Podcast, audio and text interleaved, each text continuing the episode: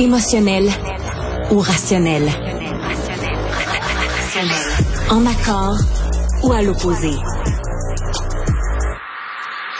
Par ici, les brasseurs d'opinion et de vision.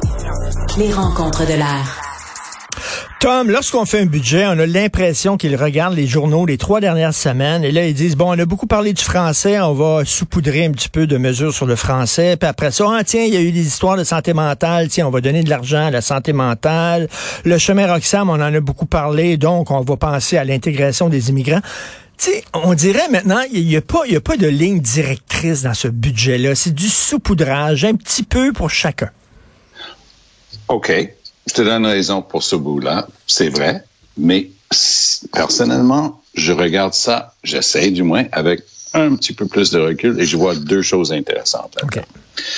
Je vois que la CAQ, depuis un an, donc six mois avant les dernières élections, six, huit mois, avait décidé qu'ils voulaient faire de Québec solidaire leur principal adversaire et éliminer par le fait même le Parti libéral du Québec, les rendre pas pertinent, c'est irrelevant. Euh, ils compteront plus pour rien.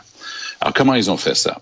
Ben, à chaque fois qu'il y avait des questions, le printemps dernier, à la période des questions, François Legault, un petit peu, euh, et, Gabriel Nadeau-Dubois, ça me rappelait la, lutte du, samedi après-midi, Killer Kowalski versus Abdullah the Butcher. C'est toi mon adversaire. Non, c'est toi mon adversaire. Ah, je vais te mettre mes deux doigts dans les yeux. Ah oui, tu vas voir, je vais te tomber dessus. Et là, tout d'un coup, GND prenait goût à ça parce qu'il réalisait qu'il était en train de devenir un personnage beaucoup plus large dans l'enceinte de l'Assemblée nationale. Les libéraux avaient toutes les difficultés du monde, changement de chef, euh, pleine pandémie, etc. Là, tout d'un coup, la CAQ finit la job hier. Parce que ça, c'est la première fois que je peux dire que la CAQ, Legault, qui est un gars centre, OK? Il n'est même pas centre-droite, centre-gauche, c'est un gars euh, du centre. Là, il a un ministre des Finances qui est centre-droite, Éric Gérard, qui lui, il dit, non, non, regarde, là, on est les gens les plus taxés en Amérique du Nord. Là, chenoute, là, je vais commencer à faire des vraies réductions d'impôts. Puis il y avait un détail là-dedans qui n'a pas échappé à plein de gens qui ont voté pour la CAQ. Moi, je connais un couple, lui, il a un job une bonne job, il gagne 120 000. Elle a une, bonne job, elle gagne 70 000. À eux deux, chaque fois que tonton Legault envoyait ses chèques de 600 pièces aux, membres de la famille, ça allait à leurs voisins. Eux, ils payaient les plus hautes taxes en Amérique du Nord. Les, voisins qui étaient dans les catégories pour des chèques de 600 pièces que Legault envoyait deux fois, eux, ils les recevaient. Mais si tu gagnais une petite affaire de trop, tu avais zéro chèque. Alors, ils voyaient leurs voisins recevoir en couple deux fois 1200 l'année dernière. Ça commençait à être de l'argent parce que c'était pour aider pour l'inflation. Puis eux autres, serrés, serrés, serrés, même inflation, mais pas de chèque. Donc, c'est brillant de la part de Legault mmh, et mmh. Éric Gérard de dire, nous, on va commencer à s'occuper de ce monde-là parce que ça fait assez longtemps qu'on parle de réduire la taille de l'État, on parle de réduire les dépenses du gouvernement, on parle de réduire le fardeau fiscal. Et là, tout d'un coup, ils le font. Qui va se déchirer 144 chemises? Ben, GND. Qu'est-ce que Marc Tanguay a à dire là-dessus? Euh, euh, mais, mais, mais, mais, mais, regarde, on dit 1,7 milliard, ça va coûter cette réduction-là d'impôts. C'est mhm. un chiffre important, mais tu sais, dans mhm. les faits, dans les faits, il y a des gens, ça va être 2 dollars par semaine et d'autres, les gens un peu plus fortunés, 6 dollars par semaine. Je m'excuse, mais comme on dit en bon québécois, tu vas pas chier loin avec ça, là. Par contre, un couple qui gagne total, comme le mien, là, dans la figure de style que je viens de faire, ce couple-là, va recevoir 1600 dollars de réduction d'impôt. Je suis désolé, là, ça, c'est pas mm. rien. Mm. Alors oui, mon, notre ami et collègue Emmanuel euh, Latraverse, hier, c'était, c'était, ah, c'est une boîte de Timbits, machin truc, je veux bien. Mais un couple qui, tout d'un coup, paye 1600 pièces de moins par année, ils vont le voir. Mm. Ils vont le voir dans, dans, leur chèque de paie. Et c'est juste le début parce que la totale sur 5 ans, c'est 9,5 milliards de dollars. Et pourquoi je mets ça sur le compte de... Parce que Legault est un politicien extraordinaire. Lui, il voit le game, il a du, il a assez de confiance en lui-même pour embaucher les meilleurs autour de lui. Puis tu peux être sûr que derrière les portes closes, ces brillants gens, parce qu'il y en a plusieurs, ne, se gênent pas de dire bah ça tu pensais à ton affaire. Là, mais ça c'est quand même du Legault. Et pourquoi c'est important de réduire les taxes maintenant et de mettre le budget un petit peu plus serré? Ben, c'est l'autre grand rendez-vous où Gabriel Nadeau-Dubois va faire son plein c'est les négociations qui sont en cours avec le secteur public. Alors, tu imagines le scénario, Richard? Legault va prendre le micro comme René Lévesque avait fait dans le temps. Il est allé devant un tableau comme si c'était le bon vieux temps. Il a expliqué les augmentations, la fonction publique, pourquoi il fallait couper et tout ça.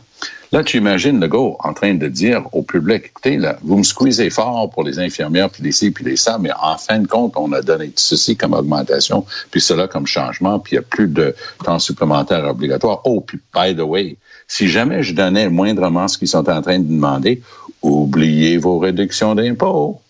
Hop là, et là, tout d'un coup, le, le go, le fin finaux, il vient de mettre pas mal de monde dans le public. Et là, tu dis, il coupe, il coupe l'herbe sous le pied et de QS et du Parti libéral. Ah ben, bonne chance au Parti libéral là-dedans. De toute façon, j'ai jamais compris, mais sincèrement jamais compris, leur folie de dire que Marc Tanguay pouvait se dire chef intérim, mais gardez la porte ouverte pour se présenter, parce qu'à chaque fois que Marc Tanguay, c'est pas un gars dépourvu de talent, là, mais chaque fois qu'il prend une décision, la question se pose tout à fait honnêtement, est-ce qu'il prend cette décision pour lui-même ou pour le bien mhm. du parti. Parce que pour lui-même, est-ce que c'est pour aider sa course éventuelle à la chefferie ou est-ce que c'est le meilleur move pour le parti? C'est incompréhensible, la situation dans laquelle ils se sont mis. Et euh, le troisième lien là-dedans, dans le budget, euh, non, non, mais Éric, Duhem me dit, s'il n'y a pas d'argent sur le troisième lien, il devrait démissionner, M. Gérard. Qu'est-ce que tu en oh, penses? Oh, oh, oui, le, même Éric Duhem qui, qui disait que c'était la folie furieuse. Euh,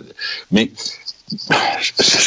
parfois le fait d'avoir été en gouvernement pendant des décennies te donne des, trucs où tu regardes des gens autour de toi et dis, mais tu sais pas que le tunnel c'est du pure bullshit? Il y aurait jamais de tunnel entre Québec pour 12 fonctionnaires de, de Lévis qui vont aller travailler à la SAC euh, du côté de la ville de Québec, puis 15 fonctionnaires de Québec qui vont aller travailler chez Desjardins. On va faire un tunnel comme si on était en train de creuser en, dessous de la Manche entre le Royaume-Uni et l'Europe wake up, tu smell the coffee, ça n'aurait jamais lieu. En fait, le gars qui a été la plus lucide sur qu'est-ce qu'il faut faire pour connecter les deux s'appelle Eric Duhem. Et évidemment, il s'est attiré les foudres de tout ce qui bouge sur l'île d'Orléans, et parce qu'ils disent, tu vas défigurer le, paysage. Mais en Irlande, lorsque l'Irlande a accédé à l'Union européenne fin des années 80, début des années 90, là, tout d'un coup, il y a de l'argent en Europe. Là, tout d'un coup, au lieu d'avoir le N17, la route euh, qui traversait l'Irlande, qui était euh, une voie carrossable, euh, ils avaient des autoroutes. Mais là, les Irlandais qui tiennent à leur paysage disent, hey, oublie ça, là, tu vas tout défigurer. Ils ont fait des trucs absolument incroyables en Irlande. Ils ont fait ça en, ils descendaient, ils coupaient, ils couvraient, et tu vois presque pas les autoroutes quand tu es en train de traverser l'Irlande, mais elles sont là pour les camions, puis pour le commerce, puis pour l'économie. Mais est-ce que, est-ce que, est-ce que tu penses, toi, que le gouvernement Legault est en train là, de, de, de, de laisser tomber le projet de troisième lien du tunnel, là, qu'il veut sortir de ça? J'ai une question existentielle pour toi. Ah oui, donc quel projet troisième lien? Il n'y en a pas. Il n'y a, pas, le début de, l'idée de l'ombre d'une esquisse de tunnel. on n'a pas, on n'a pas appelé euh, Elon Musk pour que le Boring Company commence les travaux. Là. Parce que ça, c'est vraiment le nom de la compagnie qui fait les meilleurs forages appartient à Elon Musk et ça s'appelle The Boring Company. Mais tu peux imaginer, on a besoin d'un nouveau pont pour l'île d'Orléans. Mise de départ, 300 millions. Vrai prix en dollars fonction publique, 1 milliard. C'est comme le pont de l'île autour. On n'a pas fini d'entendre parler. Ah, puis plutôt cette semaine, un petit erreur d'arrondissement dans nos chiffres, 1 milliard de plus pour le, pont tunnel Louis H. Donc, ils savent pas compter, ils savent pas gérer, ils savent rien faire. Donc, à peu près la seule chose d'intelligent, parce que le pont de l'île d'Orléans est à refaire. Donc, tu, tu, refais ça comme partie d'une nouvelle connexion entre Québec et la rive sud fine. Eh oui, les gens qui, qui travaillent dans les euh, dans, dans, le domaine de la planification urbaine vont se couper, le, mettre les cheveux en, en, en avec de l'essence, ils vont, ils vont brûler leurs cheveux, disant c'est épouvantable, comment tu fais de l'étalement urbain. OK, faites votre, votre job d'avoir vos théories. Le vrai monde veut des maisons. Ils veulent un aréna pour que les gens ben aillent, euh, pour leur cours de, patinage, puis ainsi de suite. Ça, c'est le monde, c'est ce qu'ils veulent. Alors, tu connectes l'île d'Orléans, avec la rive sud. Tu fais un cut and cover, tu fais un truc, oui, ça va, ça va être des gros travaux, puis les gens vont vraiment chialer.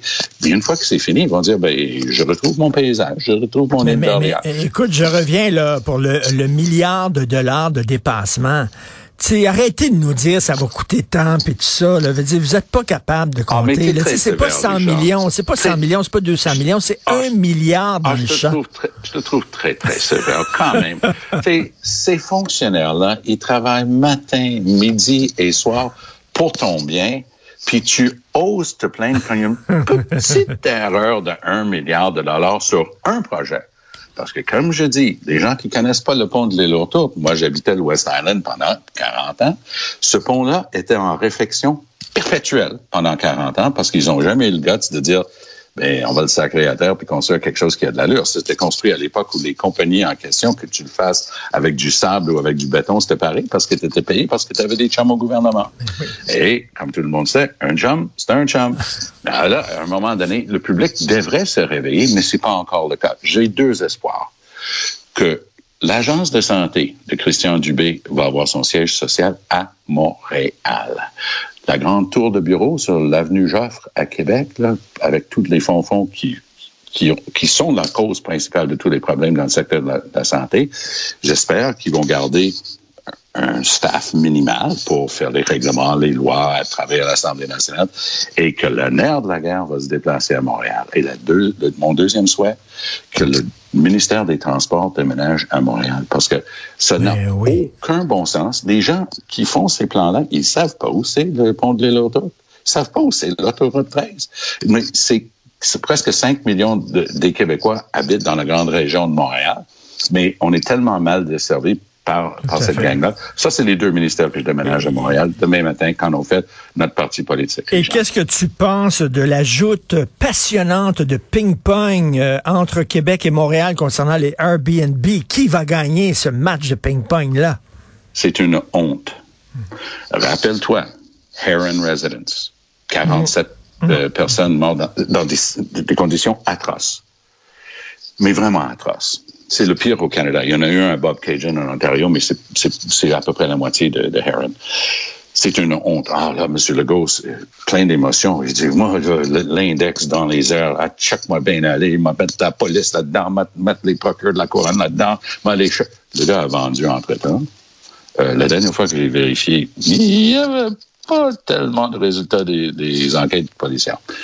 Airbnb. Les, deux jeunes femmes sont dans une chambre Airbnb. Elles sont en train d'appeler le 911. il n'y a pas de fenêtre dans notre chambre. Il y a le feu à la porte. Qu'est-ce qu'on fait?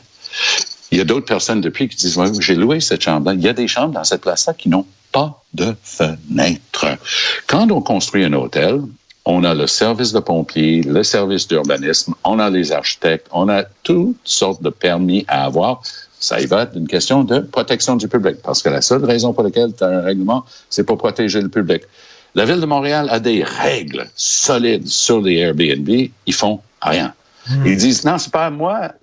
Il manque des inspecteurs du ministère du Revenu à Québec pour appliquer le règlement de la Ville de Montréal dans le vieux Montréal. Allô, 911.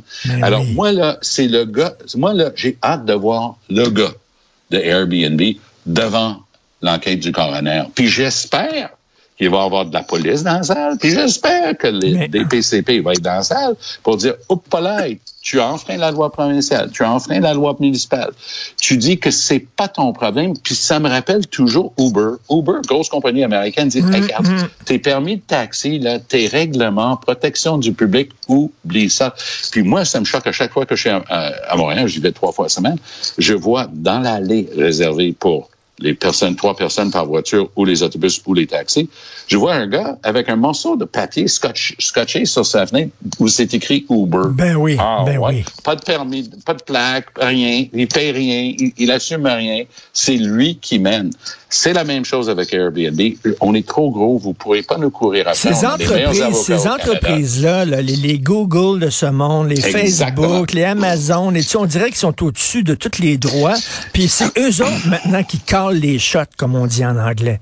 C'est eux autres, là, Hubert. Mais, tout à fait. Euh, j'étais encore étudiant en droit aux années 70. J'ai participé à un débat avec Ralph Nader et Eric Kierans. Euh, et c'était fascinant parce que Nader, déjà à l'époque, ça, c'est le gars qui a combattu contre General Motors pour la sécurité des voitures aux États-Unis. Mais c'est celui, celui qui a imposé justement le port de la ceinture. Là. Exactement. Puis euh, son livre Unsafe at Any Speed a complètement révolutionné la sécurité des voitures. Alors lui, il, a dit dans, dans ce débat-là, il dit écoute, on a des compagnies multinationales aujourd'hui. Je parle, moi j'étais le président de l'association des étudiants en droit, on parle de 75, 76, 76 probablement.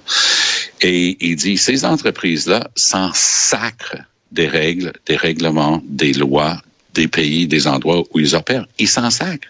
Parce ben, qu'on on veut les attirer pour créer des jobs et après, ils font leur propre loi.